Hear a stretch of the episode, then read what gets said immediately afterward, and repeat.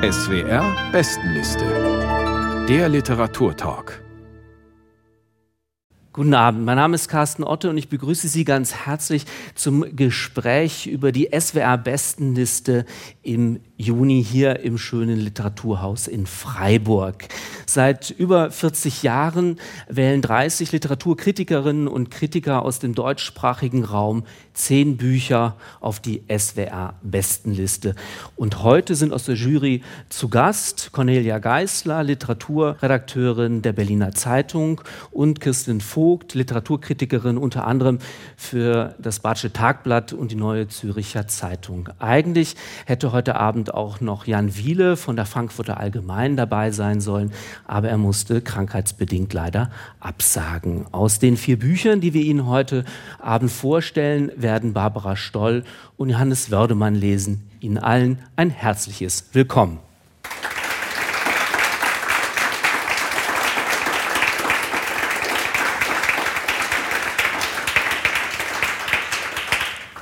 Wir beginnen heute mit Platz 4 der SWR-Bestenliste im Juni. Ein sehr schmaler Roman einer palästinensischen Autorin, Adania Shibli heißt sie. Und der Roman Eine Nebensache wurde von Günter Ort aus dem Arabischen übertragen. Das Buch hat zwei Teile und es bezieht sich auf ein historisches Verbrechen im Sommer 1949, das in Palästina stattgefunden hat. Cornelia Geisler, worum geht es und wie wird das erzählt? Ja, das Buch heißt Eine Nebensache. Die Nebensache, das hängt mit dem Datum zusammen, der 13. August 1949. Ne? Und an diesem Tag, 25 Jahre später, ist die Erzählerin des zweiten Teils geboren. Sie liest von dem Ereignis, was im ersten Teil stattgefunden hat, nämlich dass israelische Soldaten, die beauftragt sind, die Negerwüste zu beobachten und von Arabern zu säubern, da auch Erschießungen vorgenommen haben und ein Mädchen mitgenommen haben zu ihrer Unterkunft, dieses Mädchen missbraucht und ermordet haben. Und davon ist Jahrzehnte später, Anfang der 2000er Jahre, mal in der Zeitung die Rede. Und die Erzählerin des zweiten Teils stößt eben darauf, und irgendwie ist es ja alles normal, wenn man da aufwächst in Palästina. Sie schreibt, dass sie Terror kennt und Grenzkontrollen und immer wieder Bombenalarm und so weiter. Und dass Leute ermordet werden, das ist ihr auch vertraut. Aber diese Nebensache des Datums, damit ist es für sie verknüpft.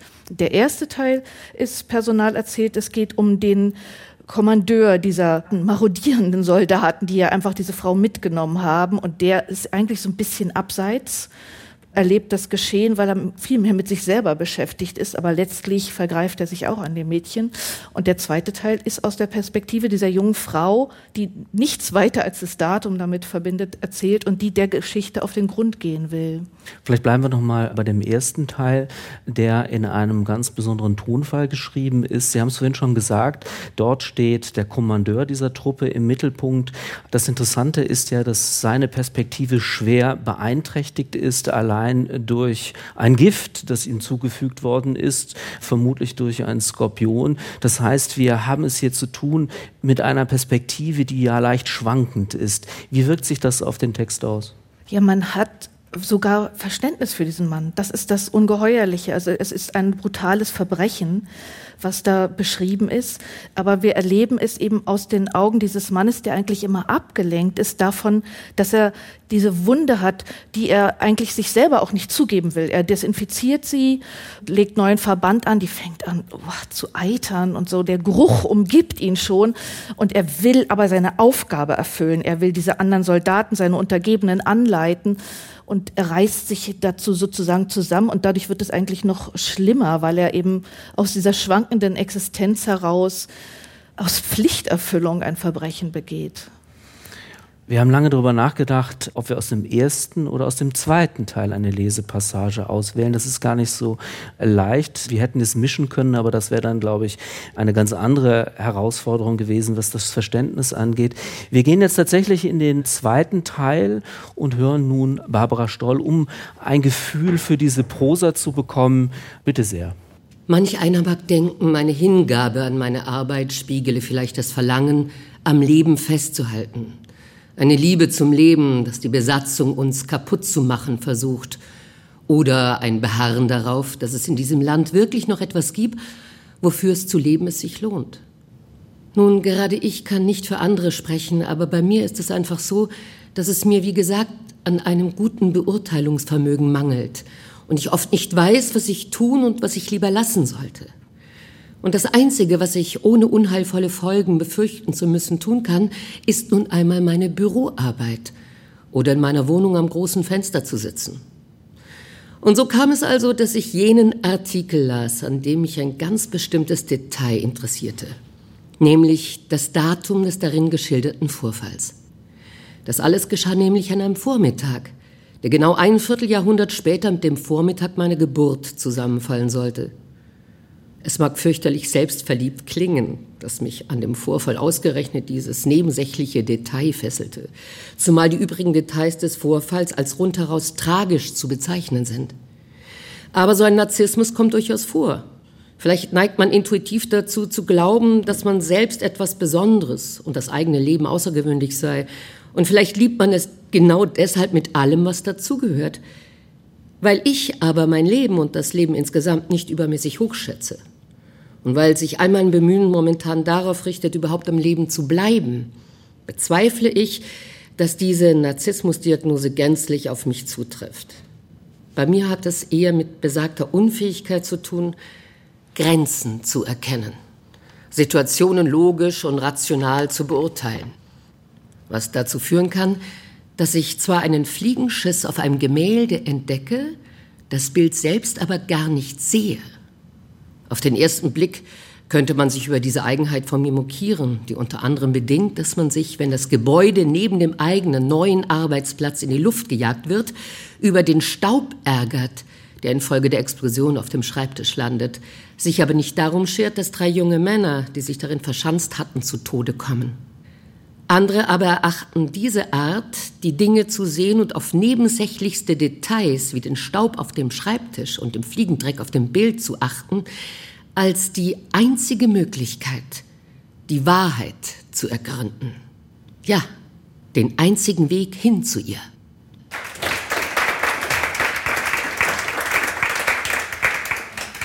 Barbara Stoll las aus Adania Schiblis Roman Eine Nebensache. Das Buch ist im Bärenberg Verlag erschienen und steht auf Platz 4 der SWR-Bestenliste im Juni. Kirsten Vogt, vielleicht beschäftigen wir uns noch einmal mit dem vorhin schon angedeuteten Kontrast der unterschiedlichen literarischen Tonfälle in diesem ersten und in diesem zweiten äh, Teil.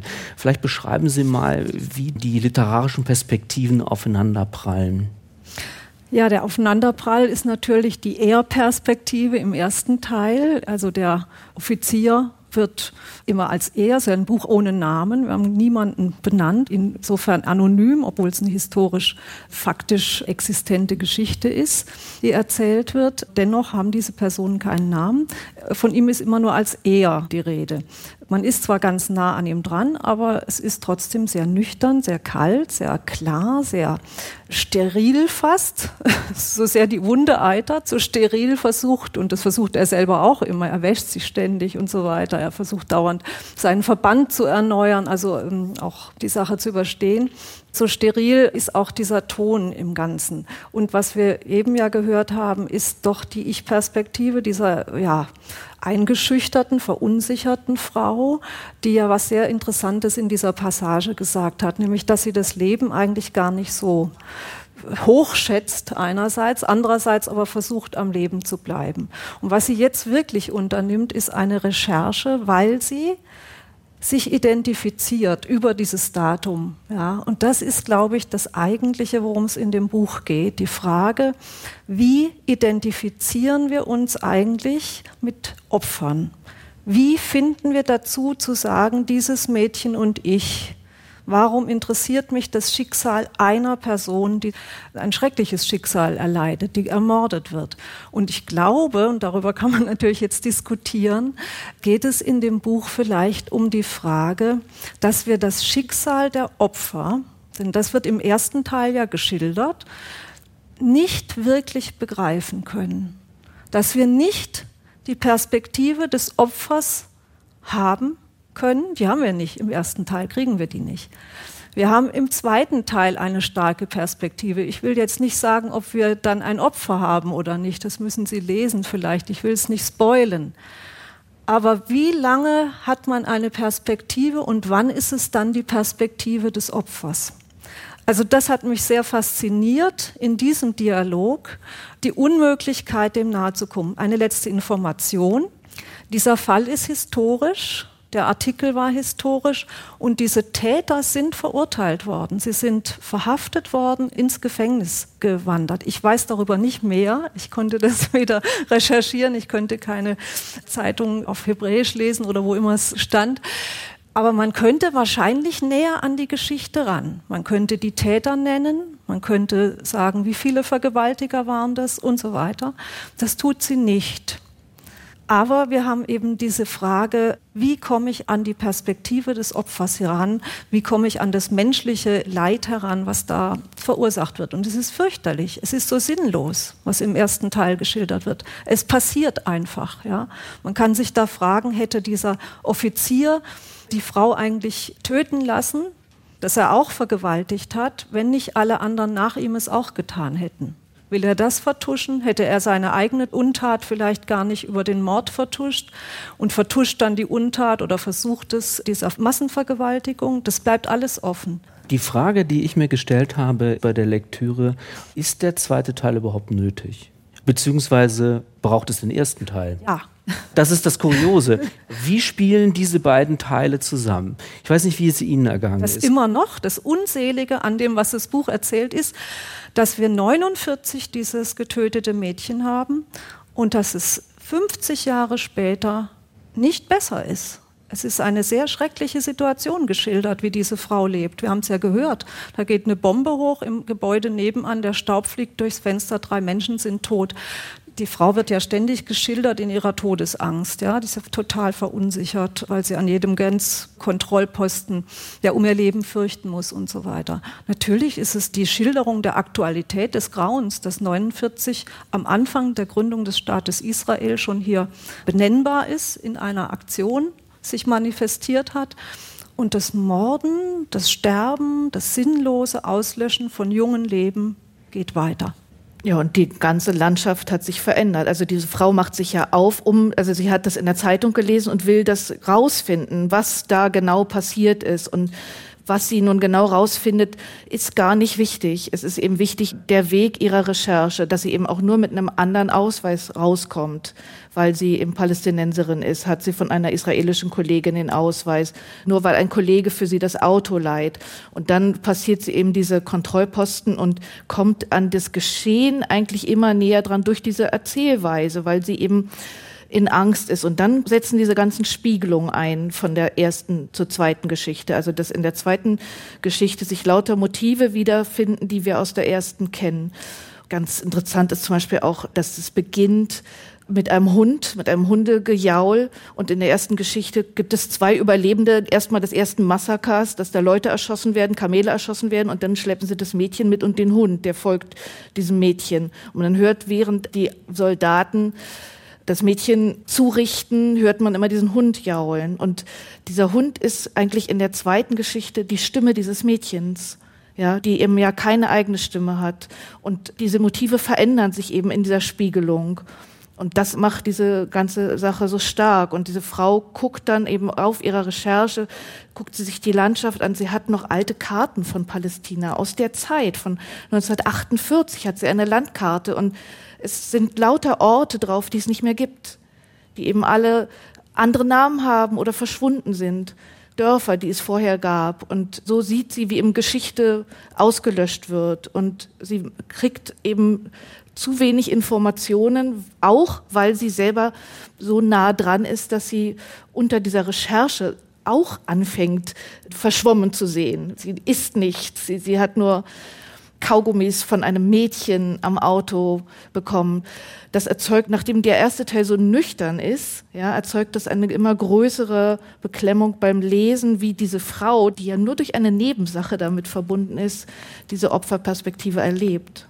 Bei mir ist noch eine zweite Beklemmung entstanden und zwar im Laufe der Lektüre habe ich mich gefragt, mal jenseits von der sehr, und da gebe ich Ihnen in allen Punkten recht, sehr kunstvollen Art, wie die beiden Teile miteinander verschraubt sind, ob wir hier es auch zu tun haben mit einer recht einfachen politischen Botschaft. Also das schiebt sich so, wie ich finde, ein bisschen dazwischen. Und wenn man beginnt, über diese Zeit zu recherchieren, stellt man fest, dass die Sachen doch viel komplizierter waren. Und hier wird uns diese Zeit sowohl damals in den End-40ern als auch in der Jetztzeit doch stark in einer Schwarz-Weiß-Malerei präsentiert. Und ist Ihnen das sozusagen nicht auch aufgefallen, dass hier, wenn man so will, wir es mit einem Text zu tun haben, der in gewisser Weise auch sowas wie, naja, pro-palästinensische Propaganda betreibt? Das habe ich überhaupt nicht so gelesen. Natürlich ist es so veranlagt, ja. Aber ich meine, es wird ja keine Art von Propaganda gemacht. Also ich habe keine Schwarz-Weiß-Malerei gesehen. Ich sehe ein Schicksal vor dem Hintergrund einer politischen Konstellation 49 und dann, ja, man weiß es nicht genau, etwa 50 Jahre später.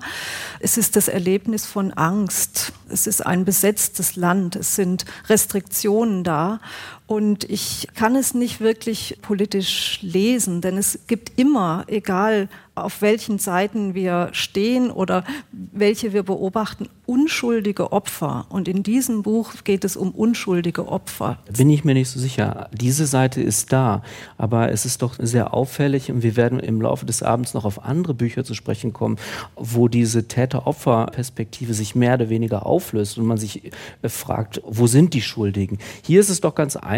Wir haben die israelische Seite und die israelische Seite ist repräsentiert durch die Soldaten Soldaten im ersten Teil und das sind schwere Verbrecher, Kriminelle, Vergewaltiger.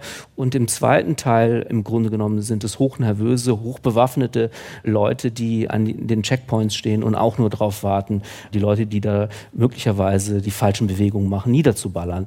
Und das ist mir ein bisschen einfach.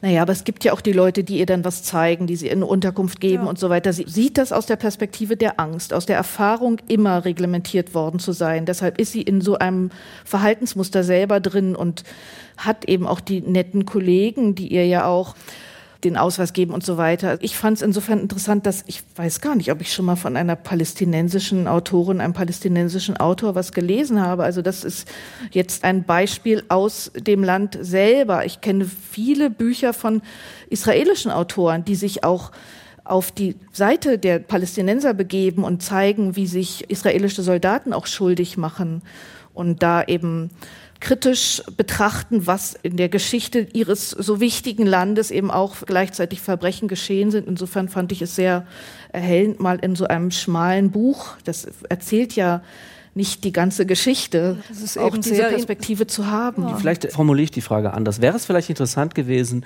in einem Nachwort die historische Situation ein bisschen zu klären? Ich bin mir nicht sicher, ob alle Leserinnen und Leser heute wissen, in was für einem historisch-politischen Rahmen beispielsweise die erste Geschichte erzählt wird. Denn wir haben es ja hier mit einer Zeit zu tun, in der die Vereinten Nationen vorgeschlagen haben, dass das Land geteilt wird. Darüber kann man jetzt lange diskutieren. De facto war, dass das zum Anlass genommen worden ist von der arabischen Seite in einem großen Bündnis der umliegenden Länder, den gerade gegründeten Staat Israel anzugreifen. Es gab schlimmsten Terrorismus von arabischer Seite. Das müssen wir jetzt heute Abend alles nicht das rechtfertigt ja auch kein Kriegsverbrechen. Genau, es rechtfertigt genau. auch nicht die Massenvergewaltigung eines genau. Beduinenmädchens genau. und dessen Ermordung Richtig. auf brutalste Art. Genau. Das Abspritzen dieses Mädchens mit Benzin, das Scheren ihrer Haare und so weiter. Also wir müssen doch im Moment, glaube ich, nicht über Kriegsverbrechen reden und darüber, wie Menschen schuldig werden und wie Menschen Opfer werden. Genau, das bestreitet ähm, ja auch gar keiner. Und die ich Frage mein, ist ich finde es ganz spannend, dass man dieses Buch zum Anlass nimmt, sich darüber zu informieren. Das ist gar mhm. keine Frage. Eine Frage, weil würde letzt, ein Nachwort... Satz, ja. Letzter Satz, äh, nochmal zu der, weil Sie mich ja da fast kalt erwischt haben mit der Frage, weil ich auf die Idee gar nicht kam, dass es propagandistisch lesbar ist. Natürlich bin ich mir bewusst über das Heikle dieses Themas. Ich kann das nicht als Israel-Kritik lesen oder was in der Art, sondern ich lese das eben als einen verbrecherischen Akt und dass die Rechercheurin eine ganz angeknackste Persönlichkeit ist, wird ja in den ersten Sätzen schon klar und dass sie Fehler macht und dass sie vielleicht sogar Todessehnsucht hat und diese Fehler macht, weil sie gar nicht mehr weiß, was sie eigentlich soll, was dieses Leben soll. Sie geht ja über Grenzen natürlich macht sie sich auch schuldig. Sie bricht ja Gesetze, sie schwindelt und so weiter. Das ist ja auch eine Schuld und ich meine, dass sie, äh, ja, jetzt erzähle ich eben trotzdem nicht, wie es ausgeht, aber so ist es, finde ich es nicht gemeint, nein.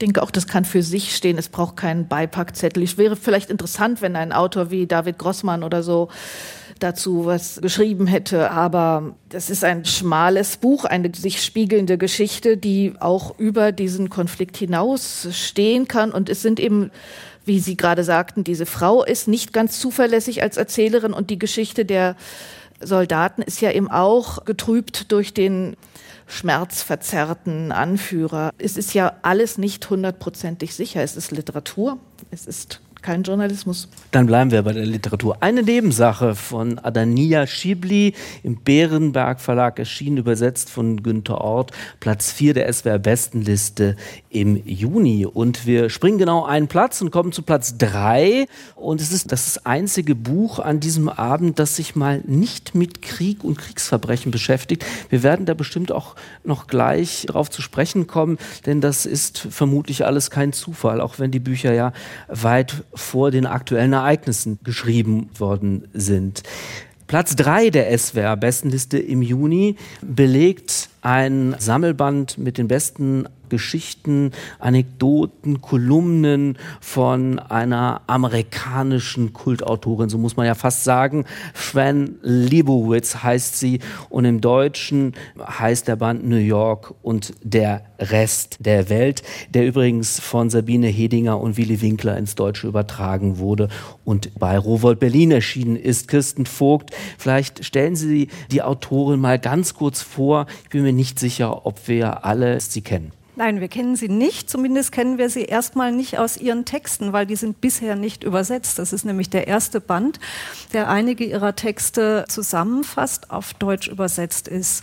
Fran Lebowitz ist 1950 in Morrison, New Jersey geboren, in einem ja relativ konservativen, unoriginellen, sagt sie immer, Elternhaus groß geworden, was da, glaube ich, eine ganz große Rolle spielt, mit einer relativ konventionellen Art der Erziehung. Sie ist ist jüdisch und sie ist sehr früh sehr rebellisch gewesen. Sie hat bei einem Halloween-Fest zum Beispiel sich eine, und das muss man sich vorstellen, in den, ja, was war das dann, 60er Jahren, sich eine Maske von Fidel Castro aufgesetzt und ist dann natürlich da ziemlich hart aufgeschlagen mit dieser Verkleidung in ihrer Highschool. Sie war keine besonders berauschende Schülerin, weil sie lieber auch im Unterricht las, als die Hausaufgaben zu machen oder überhaupt aufzupassen.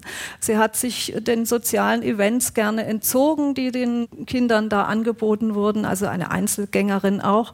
Und sie ist also schließlich da von der Highschool dann auch geflogen, weil sie derartig subversiv sich benommen hat. Sie ist dann mit der Erlaubnis ihrer Eltern nach New York gegangen, als 18-Jährige schon, 19-Jährige. Zunächst mal sechs Monate zu ihrer Tante und hat sich dann also selbstständig gemacht, indem sie geputzt hat und Taxi chauffiert hat und so weiter und so weiter. Und und dann soll sie eben ja schicksalhaft Andy Warhol über den Weg gelaufen sein. Hat dann in Interviews äh, einem der Magazine, das Warhol ja rausgegeben hat, eine Kolumne geschrieben und zwar ausbedungen hat sie sich, dass sie nur quasi Verrisse schreiben kann, nämlich über super schlechte Filme. Und wenn man so natürlich in den Job des Journalisten und Publizisten hineinfindet, dann kriegt man diesen Hang zum Granteln, kritisieren kritisieren, sich lustig machen, erheben und so weiter nicht mehr ganz von der Backe. Und vielleicht noch zwei Infos. Sie ist Kult im Moment super, super angesagt. Es gibt ein Fran Lebowitz Revival dank Martin Scorsese, was Sie, Herr Otte, viel, viel besser wissen als ich, weil Sie Netflix gucken können, was ich nicht kann. Fran Lebowitz selber guckt übrigens auch nicht Netflix, nur dass Sie es wissen. Sie hat auch keinen Computer, sondern schreibt immer noch mit dem Stift. Sie ist technophob Lob. Sie hat aber mit Scorsese, sie kennt sowieso alle Promis in New York und Umgebung, nicht in Hollywood. Sie hasst Los Angeles. Aber Scorsese hat mit ihr eine offensichtlich wahnsinnige, tolle Serie gemacht, die in Netflix lief und sie nun wirklich katapultiert, obwohl sie seit Jahrzehnten einen Writers Block und sie sagt sogar, sie hat eine Blockade, nicht nur einen Blog hat und gar nicht mehr so viel publiziert, ist sie aber super angesagt und wird wiederentdeckt und jetzt auch bei uns. Ja, und das Interessante ist, dass diese Serie tatsächlich dem ganzen Kosmos von Fran Lebowitz nochmal so einen Push, würde der Amerikaner sagen, gegeben hat, weil der Scorsese es schafft, mit ihr durch New York zu gehen und wir so das Gefühl haben, hey, jetzt müsste doch irgendwie so ein Schwerstkrimineller, irgend so ein Gangster aus so einem Scorsese-Film um die Ecke kommen, aber eigentlich kommt immer nur Fran Lebowitz und erklärt New York.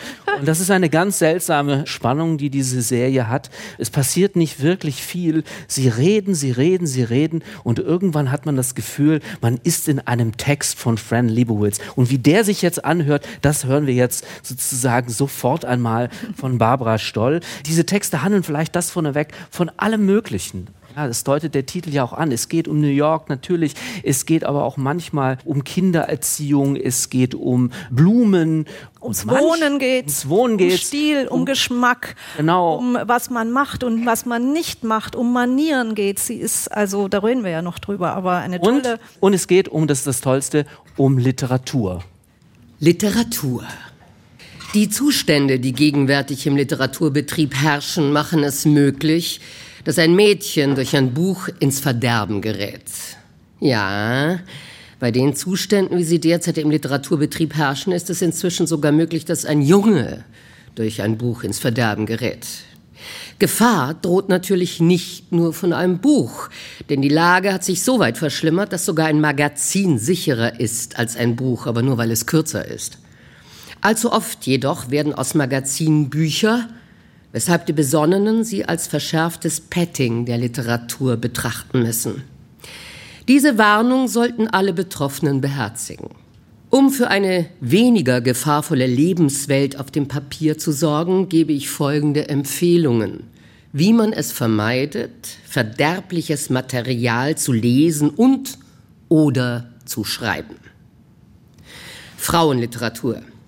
Immatrikulieren Sie sich im Fachbereich Medizin und spezialisieren Sie sich auf Gynäkologie. Die Enttäuschung wird nicht lange auf sich warten lassen und Sie werden feststellen, dass die literarischen Möglichkeiten der Vulva ein kleines bisschen überschätzt werden. Frauen, die darauf bestehen, dass sie die gleichen Möglichkeiten wie Männer haben müssten, sollten dringend die Option stark und schweigsam bedenken. Nur weil man in der Highschool keine Freunde hatte, ist das noch kein Grund, ein Buch zu schreiben. Dass man in der Highschool viele Freunde hatte, sollte einem genügen. Das muss die lesende Öffentlichkeit nicht erfahren. Wenn ihre sexuellen Fantasien tatsächlich für andere interessant wären, dann wären sie keine Fantasien mehr. Als Literaturliebhaber wird es Sie vielleicht interessieren, dass das Wort Selbstbehauptung im gesamten Werk von William Shakespeare kein einziges Mal auftaucht. Bitte vergessen Sie nicht, dass sich bestimmte Themen bei Tisch verbieten. Es lesen ziemlich viele Menschen, während sie essen. Lyrik. Sollten Sie der Meinung sein, dass Selbstmordgedanken bereits von einer poetischen Natur zeugen, dann vergessen Sie nicht, dass es auf Taten ankommt, nicht auf Worte. Einen flüchtigen Gedanken festzuhalten, ist unmenschlich. Gratisessen geht auf Saloonbetreiber während der großen Depression zurück. Auch freie Verse entstehen oft während einer Depression. Sollte Ihnen das passieren, versuchen Sie den Impuls mit einem Drink im Keim zu ersticken. Wenn Ihnen beim Betrachten des Sonnenuntergangs über einem Gebrauchtwagenhandel in Los Angeles auffällt, wie sehr dieses Bild an das unausweichliche Schicksal der Menschheit erinnert, notieren Sie diesen Einfall unter gar keinen Umständen. Selbsthilfebücher. Wenn Sie es in dieser Welt zu etwas bringen wollen, besorgen Sie sich kein Buch, sondern einen Anwalt.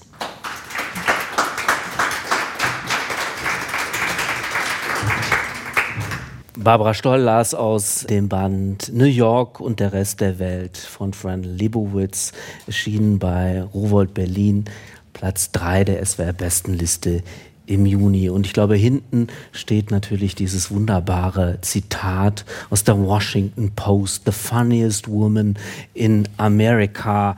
Ja, das ist natürlich die Frage, was für einen Humor pflegt die Autorin hier. Und ist er überhaupt ein literarischer?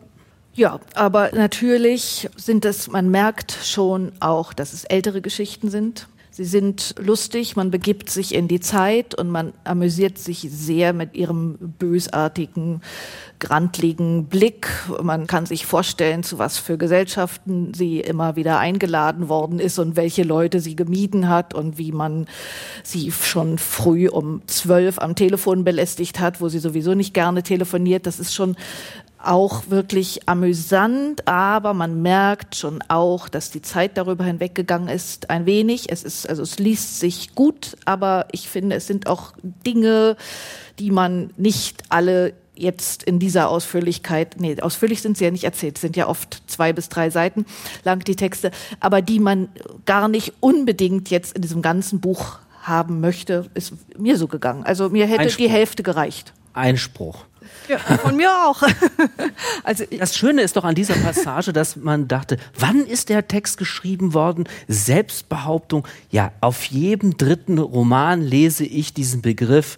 Das ist die Geschichte einer Selbstbehauptung. Und ich muss mich dann zwingen, tatsächlich in das Buch hineinzulesen. Ich hatte eher den Eindruck, ich weiß nicht, wie es Ihnen ergangen ist, Christen Vogt, dass gerade die älteren Texte und obwohl es ja meistens um den amerikanischen, US-amerikanischen Literaturbetrieb geht, von einer erschreckenden Aktualität Genau sind. so ist es. Genau so ist es. Das lese ich ebenso.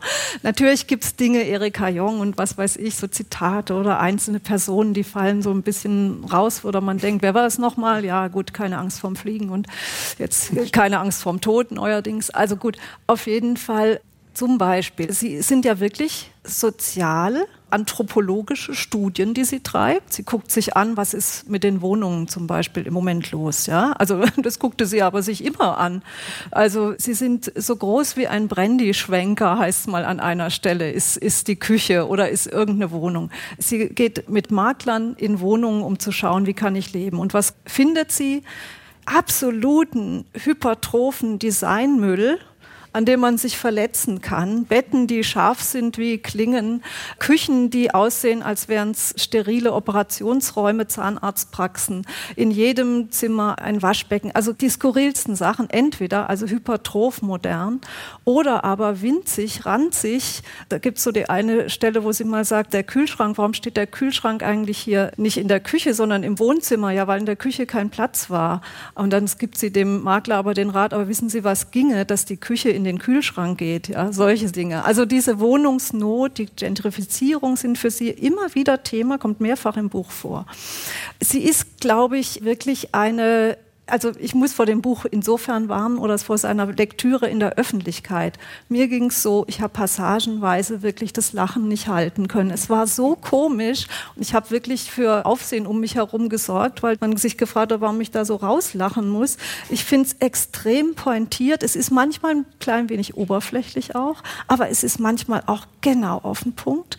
Also es wird so viel Albernheit in unserer Welt da gezeigt, auch wenn das ein paar Jahrzehnte schon her ist, sind immer noch diese Albernheiten, die da gezeigt werden. Ich würde gerne über die Oberflächlichkeit sprechen, ja. weil ich glaube, ihr Trick, ihr literarischer Trick ist, eine Oberflächlichkeit zu insinuieren, die aber dann doch im Backoffice unglaublich viel Genau wie Warhol. Ja, das ist genau. genau Warhol. Die Oberfläche ja. ist die Gesellschaft. Genau. Und das sind unsere Oberflächen heute genauso an den Bildschirmen. Es dann haben andere wir die, Oberflächen, die aber es ist die Campbells, so weiter. Suppendose, mhm. es ist das Outfit, es sind die Manieren und so weiter. Und was ich super spannend finde, sie ist eigentlich eine Ratgebertante. Ja. Eigentlich ist sie eine Ratgebertante. Am langweiligsten ist sie für mich persönlich da, wo sie Listen macht. Mhm. Das lese ich nicht so gern bin ich so ein Tabellentyp.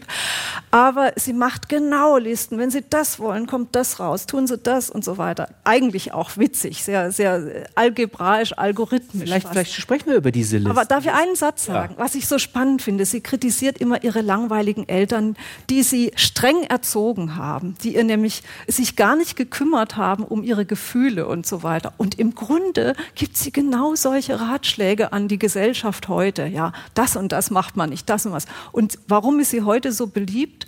Weil sie den Mut hat, sich dauernd unbeliebt zu machen und weil sie allen quasi das lebende Beispiel dessen ist dafür, dass man alles sagen kann. Man muss nur die Resonanz auch aushalten. Man muss das Echo vertragen können. das steht sie durch. Und dadurch ist sie wie ein Kerl und füllt Säle, muss man auch vielleicht noch erzählen, sie füllt Säle in Amerika auf großen Touren. Sie schreibt gar nicht mehr, sondern sie spricht zu den Leuten, sie beantwortet Fragen aus dem Publikum in so einer Ping-Pong-Geschichte und sie wird geliebt. Was mich sehr erstaunt ist, wenn die Sachen, die ich in diesem Buch gelesen habe, wenn die ein Mann in Deutschland veröffentlichte, dann gäbe es einen Riesenskandal. Dafür bin ich mir sicher. Ja. Also das, äh, das, das schert das, sie alles nicht. Das schert sie sie ist nämlich nicht. auch jemand, das muss man auch sagen, also ist natürlich unheimlich geübt das Ganze und unheimlich virtuos, wie sie das macht. Sie ist eigentlich ein Stand-up-Essayistin, Stand-up-Comedy-Frau, aber sie macht nie Gossip. Sie macht nie schmutzige Wäsche.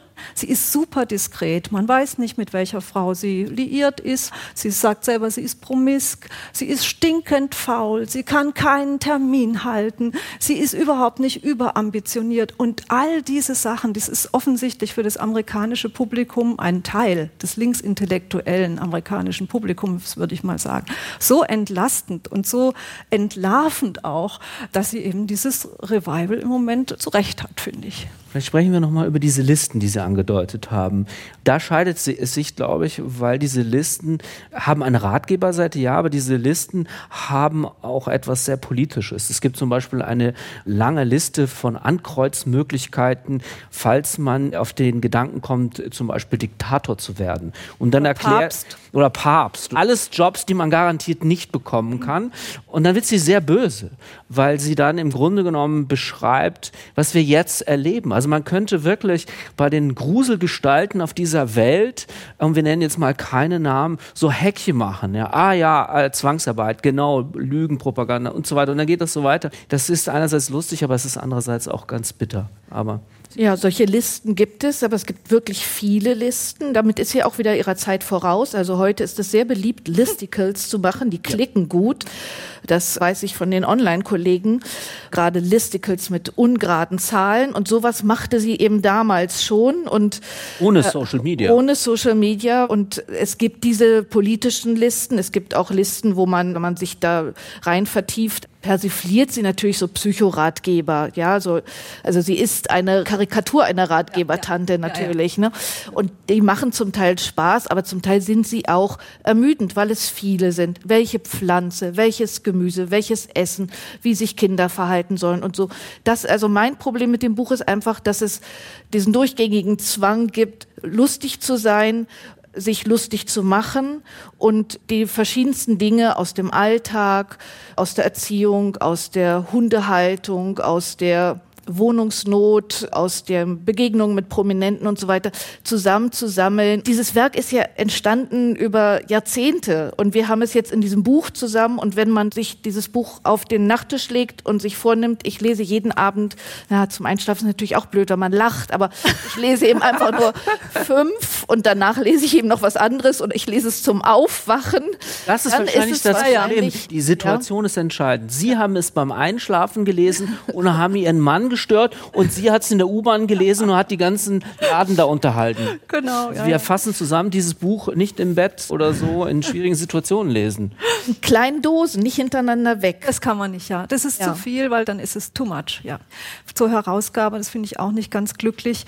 Es gibt kein Verzeichnis dessen, wann was wo erschienen ist. Das wäre eigentlich da, finde ich, wäre es jetzt schon mal richtig gewesen zu sagen, das war 1900 Ding und so weiter. Und desto größer, glaube ich, wäre unser Erstaunen darüber, wie haltbar die Texte sind. Also bitte lesen Sie und kaufen Sie das Buch. Wenn Sie ein bisschen Erheiterung brauchen, in kleinen Dosen immer mal wieder zwischendurch. Es lohnt sich. Man muss vielleicht auch noch sagen, dass es eigentlich ein gutes Buch jetzt ist für nach dem Lockdown. Also erstens, weil es natürlich lustig ist und weil es nach New York führt und man da durch die Straßen geht und man weiß, jetzt konnte man da ewig nicht hinfahren und jetzt will man da eigentlich auch nicht hin, weil man fliegen müsste und wer weiß, wie das ist. Also das wird man vielleicht alles nie wiedersehen und dann kann man sich das so merken, wie das Fran Lebowitz gesehen hat und dann ist es natürlich auch für diese Zeit gut. Also für alle New York-Reisende auf jeden Fall eine Pflichtlektüre. Fran Lebowitz mit New York und der Rest der Welt, Platz 3 der SWR-Bestenliste im Juni. Erschienen ist das Buch bei Rowold Berlin. Vielen Dank. Wir kommen zu Platz 2 und zu Ilja Kaminski, Republik der Taubheit, heißt das Buch eines Autors, der sich, ich zitiere das mal von seiner Homepage, als ukrainisch, russisch, jüdisch und amerikanischer Dichter gleichermaßen versteht. Und dieses Buch hat doch einigermaßen für Furore gesorgt, muss man sagen. Es ist von Anja Kampmann für den Hansa Verlag ins Deutsche übertragen worden und die Rezensionen im Ausland, in der englischsprachigen Welt, haben sich doch wirklich auch überschlagen. Kirsten Vogt, es ist ja gar nicht so einfach, erstmal zu bestimmen, was das für ein Text ist. Wir werden das gleich auch noch diskutieren. Bin mal gespannt, was Sie sagen. Zunächst einmal erfahren wir, dass eine Stadt namens Wasenka besetzt worden ist. Und dann lesen wir folgende Zeile, die ich mal zitiere. Wir lebten glücklich während des Krieges und dann passiert aber etwas wiederum Ungeheuerliches. Was denn, Frau Vogt? Tja, wieder was Schlimmes. Es passiert ja ein Mord an einem Kind quasi. Also wir beobachten eigentlich ein Puppenspiel und es kommt ein kleiner tauber Junge dazu. Ins Publikum setzt er sich und auf der Puppenbühne ja, spielt sich nichts Bedeutendes ab, aber da ist auch ein Schutzmann und eine andere Figur. Und plötzlich tauchen aber Soldaten auf und es setzt so eine Schreckstarre ein, sowohl bei den Puppenspielern, einem jungen Paar, einem Puppenspielern-Paar. Alle schweigen, alle sind entsetzt, aber der kleine Junge kichert immer noch über die Aktion dieser einen Gendarmen- oder Polizistenpuppe, die auf ihn deutet und die auf den ankommenden Soldaten deutet. Und er lacht, der taube Junge, und der Soldat tritt vor ihn und erschießt ihn. Und die eine Puppenspielerin ja, bewegt sich zu dem Kind, setzt ihm nochmal die Brille auf. Und von diesem Moment an solidarisieren sich im Grunde alle Menschen in diesem Ort mit dem Kind, mit dem ermordeten Kind, das nur gelacht hat. Ja, er hat den Soldaten auch noch angespuckt und erklären sich für taub. Ja, und dann wird eigentlich diese Geschichte dieses Ortes und der Menschen, die da leben, die mit dieser Taubheit eine Art von Widerstand leisten wollen. Man muss sich sicher fragen, wie tauglich dieses Mittel der Taubheit als Barrikade ist gegen die Besatzer, gegen die Gewalttäter. Deren Schicksal wird geschildert. Das sind eine Handvoll Figuren, Nennen wir mal vielleicht die wesentlichen. Ja, also Sonja und Alfonso. Genau, das sind die beiden Puppenspieler und sie, das, die Frau ist schwanger. Es wird ein Kind, ein kleines Seepferdchen ist es noch in dem Moment, wo wir sie sehen, im Bauch der Mutter. Das wird dann Anushka sein. Es gibt eine Puppenspieler ja, Übermutter. ja, ich weiß nicht, wie viel ich verraten soll, aber diese drei. Kurz äh, Mama Gallia vor. Ja, das ist eben diese Puppenspielerin, die dann, ja, man kann es nicht anders als es zu erzählen, die Anushka, das Kind, was dann geboren wird, von diesen beiden Puppenspielern dann annimmt, weil beide umkommen. Beide werden ermordet. Die Mutter wird ermordet, zuerst erschossen, dann wird der Vater Alfonso erhängt. Also es ist die ganze Familie eigentlich ausgelöscht und dann wird dieses Babybündel von dieser Puppenspielermutter aufgenommen gewissermaßen. Und auch diese Mutter wird zu Tode kommen, auch diese Frau. Und bevor wir weiter über das Buch sprechen, ist es, glaube ich, der richtige Zeitpunkt, mal zu hören, wie das alles erzählt wird, weil ich habe ja schon angedeutet, es ist gar nicht so einfach, diese Textgattung zu bestimmen. Wir hören mal rein und bekommen einen Eindruck, wie dieser Textkorpus gearbeitet ist. Johannes Wördemann liest aus Ilja Kaminskis Republik der Taubheit. Bitte sehr. Erschießungskommando. Sonnenlicht auf den Balkonen. Sonnenlicht auf den Pappeln. Auf unseren Lippen. Heute wird nicht geschossen. Ein Mädchen schneidet mit einer Fantasieschere ihr Haar. Die Schere im Sonnenlicht, ihr Haar im Sonnenlicht, Ein anderes Mädchen stibitzt einem schlafenden Soldaten die Stiefel, angestachelt vom Licht. Als die Soldaten aufwachen und uns anstarren, wie wir sie anstarren, was sehen sie da? Heute Nacht haben sie 50 Frauen in der Lernerstraße erschossen. Ich setze mich hin, um dir zu schreiben und zu sagen, was ich weiß. Ein Kind erfährt die Welt, indem es sie in den Mund steckt. Ein Mädchen wird zur Frau und eine Frau wird Erde. Körper. Dir geben sie die Schuld an allem. Und sie suchen im Körper, was nicht im Körper ist. Frage.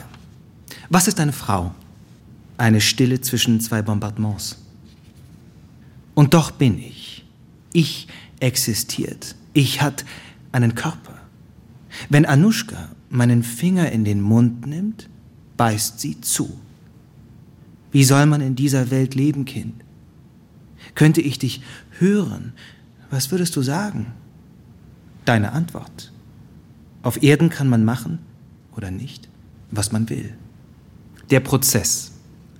Das Kind, wie einen gebrochenen Arm tragend, schleicht Gallia über den Marktplatz. Von den gesprengten Gebäuden in der Tettnerstraße stehen nur noch Türrahmen. Türen und Puppen, die von den Klinken baumeln, eine für jeden erschossenen Bürger. Vom Gehweg aus sehen Nachbarn, wie zwei Frauen vor Gallia treten. Meine Schwester wurde wegen deiner Revolution verhaftet, spuckt dir eine ins Gesicht. Eine andere packt sie in den Haaren. Ich brech dir den Schädel auf und mach Rührei draus. Sie krallen sich Anuschka, dann zerren sie Gallia hinter die Bäckerei. Der Markt füllt sich mit gähnenden Händlern, die ihre Waren auspacken. Die Marktleute fegen. Gallia kommt aus der Gasse gestrauchelt, klammert sich erst an einen Nachbarn, dann an den nächsten. Sie rennt der Frau nach, die Anuschka auf den Arm hat. Sie drängen sie beiseite mit ihren Besen. Sie schreit. Sie zeigen auf ihre Ohren. Taktvoll schließen unsere Leute die Fenster. Verfolgt von den Männern Wasenkas. Wir sehen sie zwischen uns auf der Straße Haken schlagen. Ihr Gesicht ist aufgeplatzt. Wie der verklemmte Reißverschluss ihrer Jacke. Meine lieben Nachbarn, ruft sie. Meine lieben Nachbarn, ihr wunderbaren Dummköpfe, so ruft sie uns zu. Grabt ein schönes Loch, legt mich mit der Nase nach oben und schaufelt mir die anständige schwarze Erde in den Mund. Anonym. Und was den Sarg von Mama Gallia angeht, er verkeilte sich im Treppenhaus und wir mussten ihn kopfüber tragen. Es gab zu viele Leichen und nicht genug Menschen. Zu viele Ohren, die zu niemandem gehörten. In so einer Zeit tut jeder was für unser Land. Manche sterben, andere halten Reden. Zu viele Leute und nicht genug Hände, um Mama Gallias Körper zu waschen und ihr die Fingernägel zu schneiden. Der letzte Dienst, den man in unserem Land erweist. Heute braucht es einen Moment, bis ich mich wiederfinde in diesem Gesicht, obwohl ich bestenfalls ein Tier bin. Und das Tier, das ich bin, wirbelt, von der Beerdigung bis in meine Küche ruft. Zu dir, Gott, zu dir bin ich gerannt. In schneeverwehten Straßen stehe ich da wie ein Fahnenmast, ohne Fahne.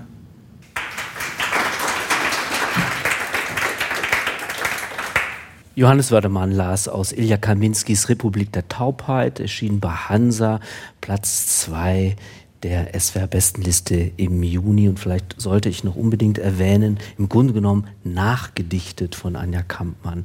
Denn das ist ja viel mehr als eine Übersetzung. Was meinen Sie?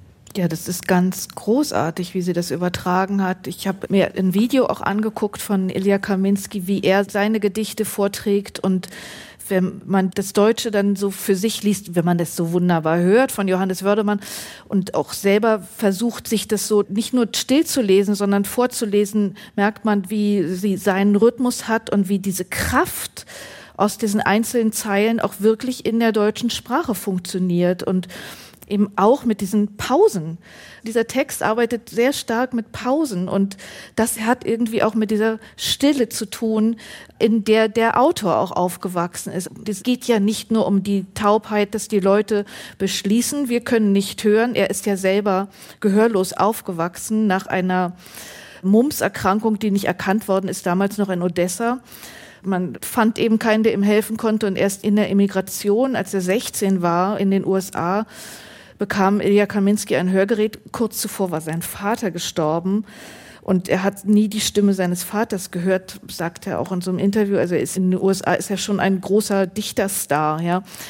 Dieses Buch, da steckt so viel drin. Man möchte ihm gleich so viel darüber reden. Es ist vielleicht ein Poem, es hat aber auch Prosa-Passagen, es hat liedhafte Elemente und es gibt ja hinten so ein Verzeichnis zu den einzelnen Texten mit Widmungen. Man merkt, dass er das auch über eine längere Zeit geschrieben hat und dann zusammengestellt hat und es wirkt wie von jetzt. Ja, wir haben das ja schon angesprochen, dass man an den Schreckend visionär. Ja.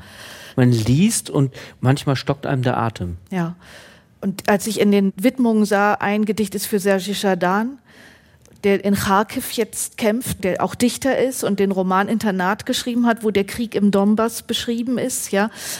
Da lief es mir auch kalt den Rücken runter. Das ist also, wie Ilya Kaminski von den USA aus sich reingefühlt hat und diesen Krieg und ansonsten eben eine universelle Menschheitsgeschichte ja doch damit auch schreibt. Also diese Grausamkeit von Soldaten, wie Frauen wieder zuerst Opfer sind, wie Frauen Widerstand leisten. All das ist da drin. Es ist ein abendfüllendes Buch, um darüber zu reden.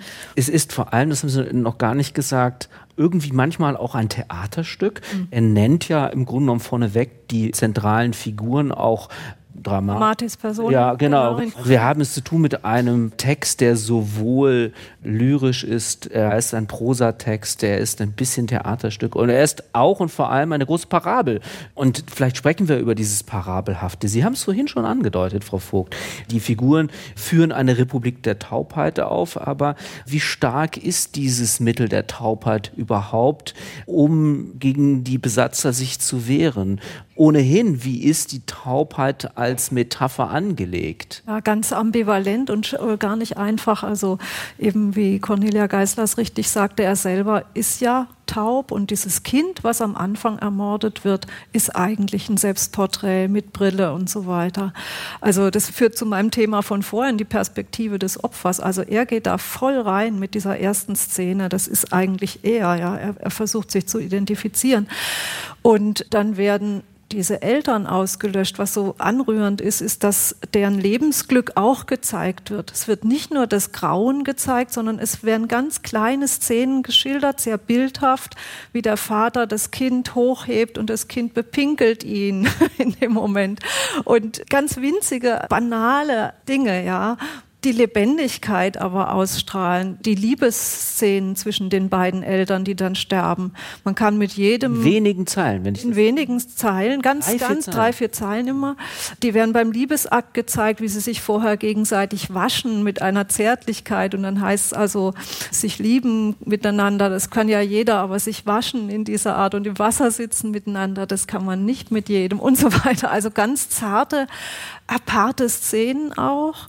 Und da bricht dieses Grauen eben so enorm hinein. Und wenn man den Ton hört, den der Ilya Kaminski selber beim Lesen hat, das ist wie ein Gesang, ja. Das ist wie ein großes Lamento auch. Sie müssen sich das mal bitte vielleicht angucken im Internet. Der leidet den Text quasi fast mit, ja. Das ist also eine Art von Schmerzensgesang auch oft, habe ich das Gefühl, was auch auf jüdische Traditionen sich wahrscheinlich zurückführen lässt.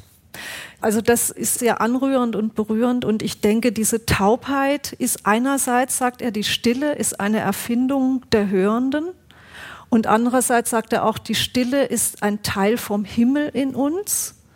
Dagegen wird oft gesetzt, dass die Leute starren und gucken, dass sie gucken, zuschauen, wie Menschen ermordet werden. Und dann ist es auch ein Protest gegen diese Taubheit. Ja. Dass die Leute eben nicht zuhören. Auch. Und dann gibt es ja wie eine Art Rahmenhandlung, gibt es zwei Gedichte am Anfang und am Ende, die ganz klar sagen, wir in der satten Welt, wir haben unsere winzigen Probleme, unseren Alltag, unsere Salate, die wir machen und unseren Zahnarztbesuch und wir schauen eben nicht hin und wir hören auch nicht hin und wir leben glücklich. Ja. Und dann gibt es am Ende das Gedicht, da sagt er nochmal, da ist diese heile Welt, aber was ist in dieser heilen Welt in Amerika? Da liegt auch ein ermordeter Junge auf dem Pflaster. Und das ist eben diese Engführung, also muss man fast aufpassen, dass einen das nicht reißt, ja Wo ist Frieden?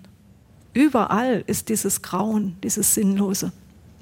Was mich sehr beeindruckt hat bei diesem Text ist, dass er uns nicht nur überwältigt emotional, das tut ja, er eindeutig. Man kann sich dem nicht entziehen. Er ist aber trotzdem ganz Dichter oder Schriftsteller. Er schafft es auf diesen wenigen Seiten uns auch literarisch durcheinander zu wirbeln. Mhm. Sie haben diese Rahmengedichte angesprochen. Da tritt ein griechischer Chor in gewisser Weise uns gegenüber. Da haben wir es zu tun mit einem Kollektiv. Wir, das spricht zu uns. Und dann irgendwann später kippt es ins lyrische Ich. Also wir haben hier alle Möglichkeiten auch der Rhythmisierung. Wir haben es gerade gehört. Mal gibt es ein starkes Arrangement. Dann wieder wissen wir nicht, ist das jetzt Prosa oder nur ein Ausrufungszeichen, was gesagt gesetzt wird. Also da passiert literarisch auf jeder Seite so unfassbar viel und das macht den Inhalt noch stärker. Ja, also wir hatten das ja vorhin bei Schibli, diese Verknüpfung äh, zwischen den beiden Erzählungen. Und hier gibt es eigentlich immer diese Verknüpfung zu uns. Es gibt einen Anker in unsere Zeit. Es gibt was, was einen direkt betrifft. Also eben auch gerade mit diesem ersten Gedicht. Wir lebten glücklich während des Krieges. Wir haben protestiert und wir haben aber nicht genug protestiert in unserem reichen Land, in unserem Land des Geldes. Und wir wissen eben, wir sind hier diejenigen, die irgendwie nur sich beklagen. Und dieser Anker, der trifft direkt auf den Leser und das ganze Poem eben mit diesen verschiedenen Formen umgeht, ist auch eben was, dass man also diesen ganzen Kosmos hat, nicht nur eben diese Stadt Wasenka mit dem Chor, der spricht, mit dem Wir und den einzelnen Figuren, sondern dass es eben auch der Umgang miteinander in verschiedenen Tonlagen und eben mit dem Schweigen auch ist. Und ja, die Taubheit als Barrikade, die sie anwenden, man weiß es aus der Kindererziehung. Wer nicht hören will, wenn ein Kind nicht das machen will, dann stellt es sich taub. Das ist ein Mittel, wo man dann als Erwachsener entweder mal das ignoriert oder sagt, nee, jetzt werden aber die Zähne geputzt. Es geht eben aber nicht in Menschheitsfragen. Die Taubheit ist einfach als Barrikade nicht tauglich. Es ist ein modellhafter Widerstand. Am Ende wird er gebrochen. Und dann hat er aber eben dieses Zeichen, es gibt eben doch immer noch im Dunkeln Leute, die bringen heimlich ihren Kindern die Gebärdensprache bei. Und er ruft einfach damit auf, nicht aufzugeben, auch wenn alles so schrecklich ist. Und das ist eben, es gibt so viele Kipppunkte, wo man aus dieser Geschichte heraus in die Gegenwart kommt und zu sich selber. Und das kann Literatur. Das würde ich auch sagen. Ich habe fast den Eindruck gehabt, als ich das las, dass ich hier so was wie einen modernen Klassiker in den Händen halte. Das hat man ja doch als Literaturkritiker nicht immer. Ich glaube, dieses Buch wird bleiben. Und damit würde ich sagen, ist darüber schon fast so viel gesagt, denn man soll es auch nicht zerreden, man muss da sich reinfallen lassen und wird erstaunt sein, was dieser Text einem bietet. Ilja Kaminskis Republik der Taubheit ins Deutsche übertragen von Anja Kampmann, die das wirklich ganz herausragend gemacht hat. Das muss man nochmal erwähnen. Im Hansa Verlag erschien Platz zwei der SWR Bestenliste im Juni. Wir kommen zu Platz eins und darauf steht Ale Steger, ein slowenischer Autor mit seinem neuen Roman Never End, so heißt das Buch und ist im Wallstein Verlag erschienen. In deutscher Übersetzung von Matthias Göritz und Alexandra Salensnik. Ich hoffe, ich habe das richtig ausgesprochen. Und das Kuriose an diesem Abend ist, und vielleicht ist das auch nötig und passend, es geht wieder um kriegerische Zeiten, die eine slowenische Schriftstellerin erlebt, Cornelia Geisler. Vielleicht beschreiben Sie mal den politisch-gesellschaftlichen Hintergrund oder die Rahmenbedingungen Rahmenbedingungen, die im Tagebuch der Autorin, das wir hier lesen, beschrieben werden. Ja, das Seltsame an dem Buch ist ja, dass es eigentlich mehrere Bücher sind. Vielleicht ist es auch das gewesen, was eben viele Leute dazu gebracht hat, aus unserer Jury dafür auch zu punkten. Ja, die Haupterzählung, der Rahmen ist eine Art Tagebuch, das wird ihr empfohlen. Das ist eine Schriftstellerin, die mit ihrem Roman nicht so recht zurande kommt und nicht so erfolgreich ist. Die erzählt auch von einer Kollegin, Eva, die sich da offenbar geschickter verhält. Sie selber dümpelt so ein bisschen vor sich hin mit dem Schreiben, hat einen auch sehr erfolgreichen Kollegen, der ihr rät, sie soll doch ein Tagebuch schreiben und vor allem ihr eine Aufgabe verschafft, einen Creative Writing Kurs zu geben im Gefängnis.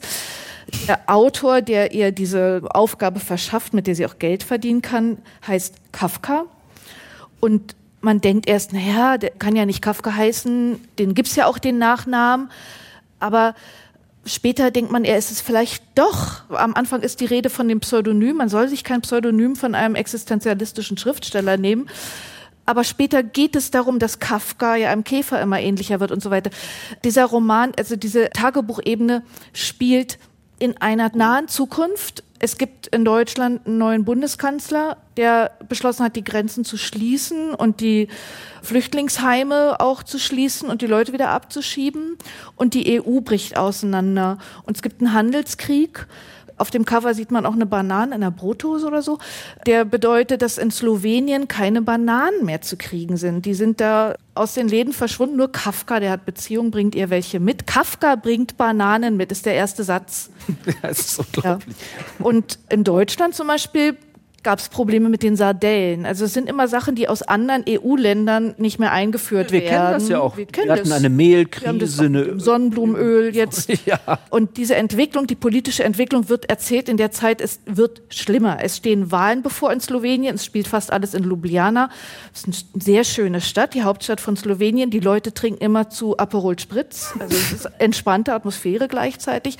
Aber die Wahlen werden vorbereitet und es kommt ein Präsidentschaftskandidat, ein Populist, der auch noch Platano heißt, Banane auf Spanisch. Und das ist natürlich. Der sich so dann, aufführt wie Donald Trump. Ja, und das geht mhm. natürlich dann in den Bereich der Satire. Es ist eine dystopische Erzählung, die auch gruselig ist, wenn wir das Politische sehen. Und dann gibt es eben ja auch, das müssen wir vielleicht später erzählen, die Geschichten, die dann mit den Häftlingen in das Buch kommen. Naja, wir werden ja gleich einen Häftlingstext hören, denn in der Tat ist es so, die Knastis, die ihren Creative Writing Kurs besuchen, schreiben Geschichten und diese Geschichten sind ganz grauenhaft. Die handeln vom Krieg, der da irgendwo in der Vergangenheit Europa verwüstet hat.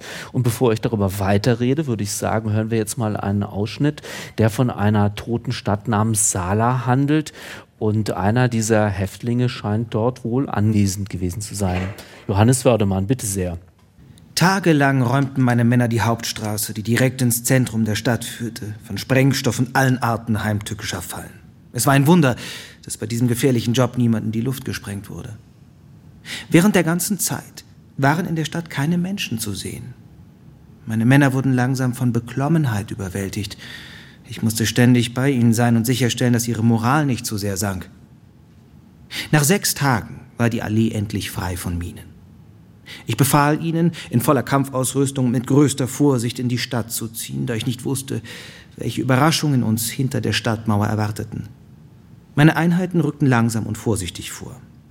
Wir durchsuchten jedes Gebäude entlang der Allee, sicherten uns strategische Positionen und suchten nach zusätzlichen Fallen, während wir nach den Einwohnern der Stadt suchten. Die Stadt war völlig tot. Wir fanden keine Spuren von Unruhen, Kämpfen oder Umsiedlungen. Alle Häuser waren in einem lebenswerten Zustand, aber ohne Menschen. Als ob sie von jemandem verlassen worden wären, der morgens zur Arbeit geht und nicht zurückkehrt. Wir sahen auf Tischen angeordnetes Besteck, offene Bücher auf mit einer dicken Staubschicht bedeckten Sofas, sich langsam drehende Mobiles über leeren Krippen und so weiter. Es war unheimlich und anders als alles, was ich in vier Jahren beim Militär erlebt hatte. Und ich hatte viele Dinge erlebt. Am späten Nachmittag rückten wir zum Hauptplatz mit seinen drei funktionierenden Springbrunnen vor. Wir betraten das verlassene Rathaus und durchsuchten es von oben bis unten. Ich befahl, die Flagge des neuen Staates zu hissen. Ich trat auf den Platz, nahm meinen Helm ab und zündete mir eine Zigarette an. Meine Männer, müde von der Anspannung und ihrer schweren Ausrüstung, setzten sich neben die Brunnen. Beim Rauchen ist mir etwas Merkwürdiges aufgefallen. Die Straße, auf der wir ankamen und die, wie ich sicher war, geradeaus von der Stadt wegführte, endete nun fern in einer Kurve und einer Reihe von Gebäuden, von denen ich hätte schwören können, dass es sie einige Stunden zuvor noch nicht gab. Ich befahl meinen Männern sofort, die ganze Angelegenheit zu untersuchen. Zwei Stunden später kehrten sie zutiefst verunsichert zurück. Sie konnten immer noch keine Menschen finden. Aber sie fanden auch nicht mehr den Weg, auf dem wir in die Stadt gekommen waren. Die Allee gliederte sich in ein Labyrinth von Gassen und immer kleineren Straßen, die nirgendwohin oder nur zurück zum Ausgangspunkt führten. Ich habe meine Männer aus der nächsten Nähe beobachtet, um sicherzugehen, dass sie mich nicht zum Narren hielten oder unter dem Einfluss irgendeiner Substanz standen. Aber das Einzige, was ich in ihren Augen finden konnte, war Angst. Diese Angst wuchs allerdings zusammen mit der Tatsache, dass unsere Navigationsinstrumente nicht mehr funktionierten. Ich sah mich um. Es wurde dunkel in der Stadt. Mir kam es so vor, als würden sich die Straßen um uns herum unmerklich bewegen und sich immer enger zusammenziehen. Mit ein paar meiner Männer machte ich mich auf den Weg, um mich auch selbst umzusehen. Als wir zum Hauptplatz zurückkehrten, war es bereits dunkel. Obwohl es absolut ausgeschlossen schien, begann ich zu glauben, dass sich die Stadt Sala, diese abgelegene kleine Stadt Sala, mit uns allen in der Mitte in ein kompliziertes Labyrinth verwandelt hatte, ohne dass es einen offensichtlichen Ausgang gab.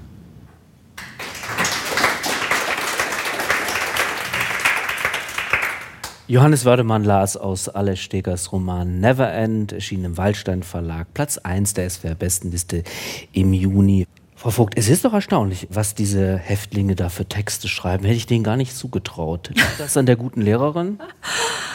Ja, an was das wohl liegt? Ich glaube, das liegt vor allem daran, dass Herr Steger aufgefordert war, eines Tages mal selbst Geschichten zu schreiben über den Krieg.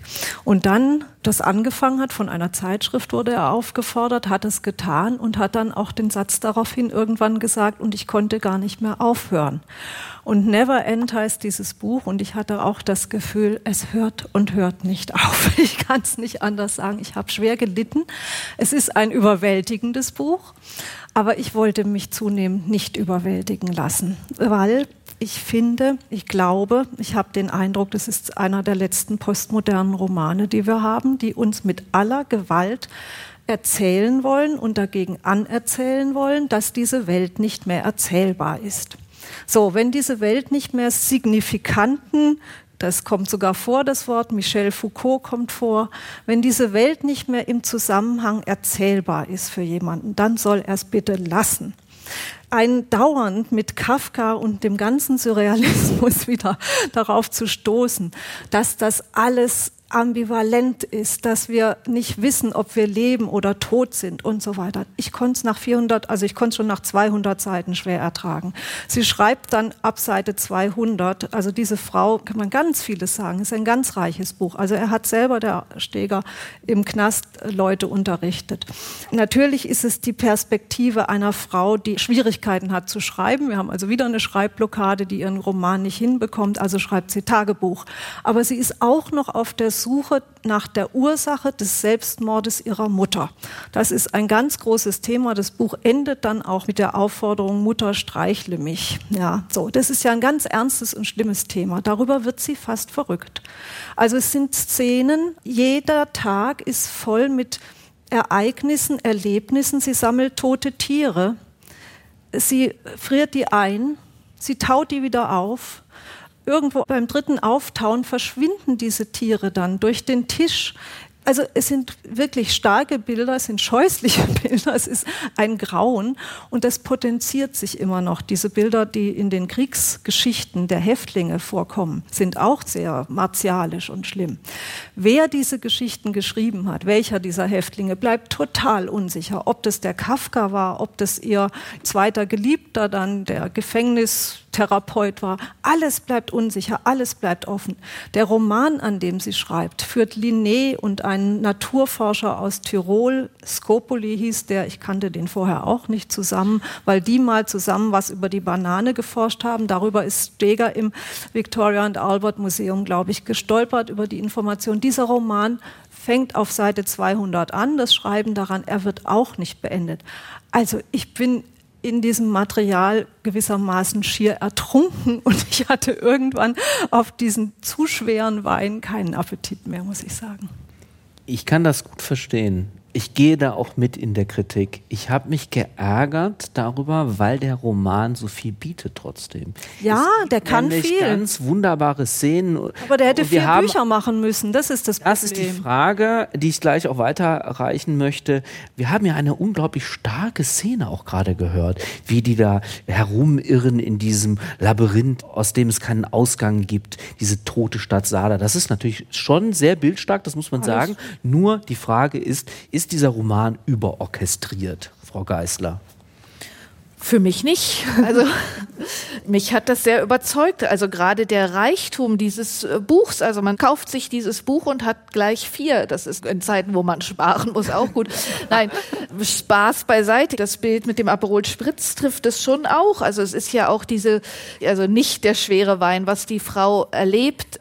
Das sieht sie ja auch kritisch und sie schreibt ja Anekdoten und ihr Vorgehen mit diesen Tieren. Das sind ja auch zum Teil ulkige Dinge. Die ist ja auch anzuzweifeln in ihrem Wahn, den sie zum Teil entwickelt. Und dagegen hat sie dann eben immer diese Begegnung im Gefängnis. Das läuft ja immer nach dem gleichen Muster ab, dass sie da hingeht, ihre Sachen abgeben muss, ihr Handy und so weiter, in diesen Raum kommt, wo nach und nach diese Häftlinge eintreffen. Eigentlich hatten sich wohl 34 angemeldet. Es kommen nur drei. Es ist ein freiwilliges Angebot. Sie spricht ein bisschen mit denen und dann kommen eben immer per E-Mail anonym die Geschichten. Es sind immer drei, am Ende sind es nur zwei gebündelt und die sind alle aus dem Krieg. Sie hat den ja auch sowieso, als sie gesagt haben, was sollen wir schreiben, erzählt vom Krieg. Aber sie sind eben auch nicht realistisch und sie sind alle verschiedene Aspekte betreffend. Und da haben wir eben wieder das Problem mit den Frauen, wieder das Problem mit den Kindern und eben auch wieder diese Brutalität von Soldaten. Und man hat natürlich jetzt zwangsläufig die Bilder der Städte in der Ukraine vor sich. Man denkt an die Fahnen, die da gehisst werden. Das, das bestreitet so ja auch niemand. Ja. Die Frage ist, ist es ein gutes Buch?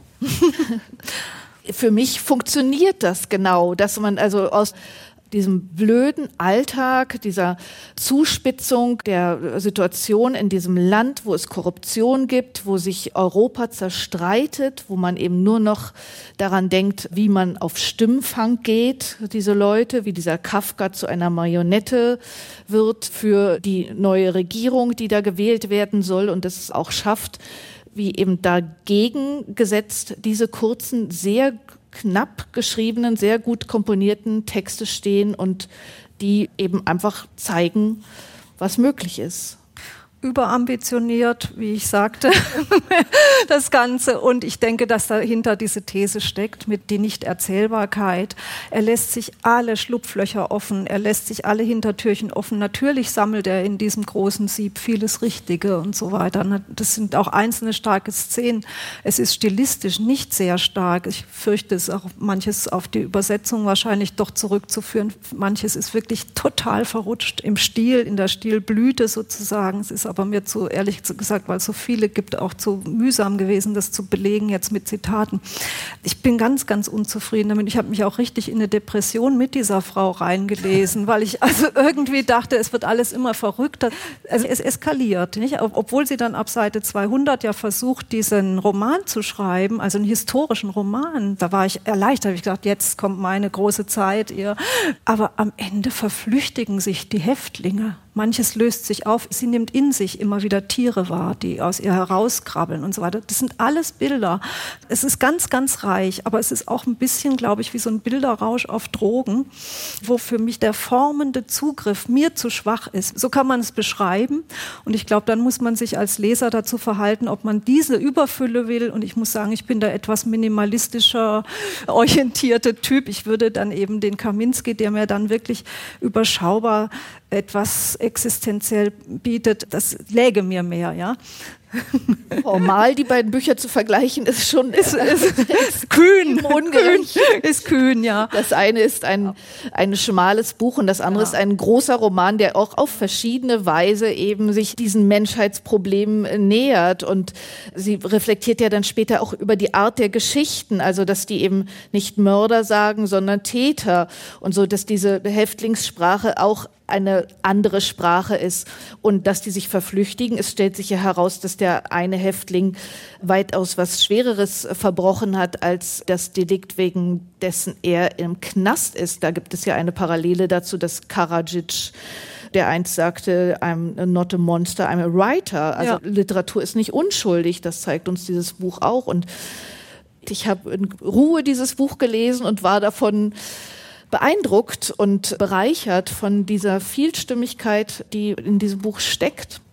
Es gehört zur guten Tradition der SWR-Bestenliste, dass die Nummer eins immer ganz besonders kritisch beäugt wird. Und glauben Sie mir, es gibt immer großen Streit um unseren Spitzenplatz. Ganz selten mal eine Ausnahme. Das war das Gespräch zu Never End, Alice Stegers neuen Roman, der im Waldstein Verlag erschienen ist. Platz eins der SWR-Bestenliste im Juni. Und damit kommen wir auch schon zum Ende der heutigen Veranstaltung.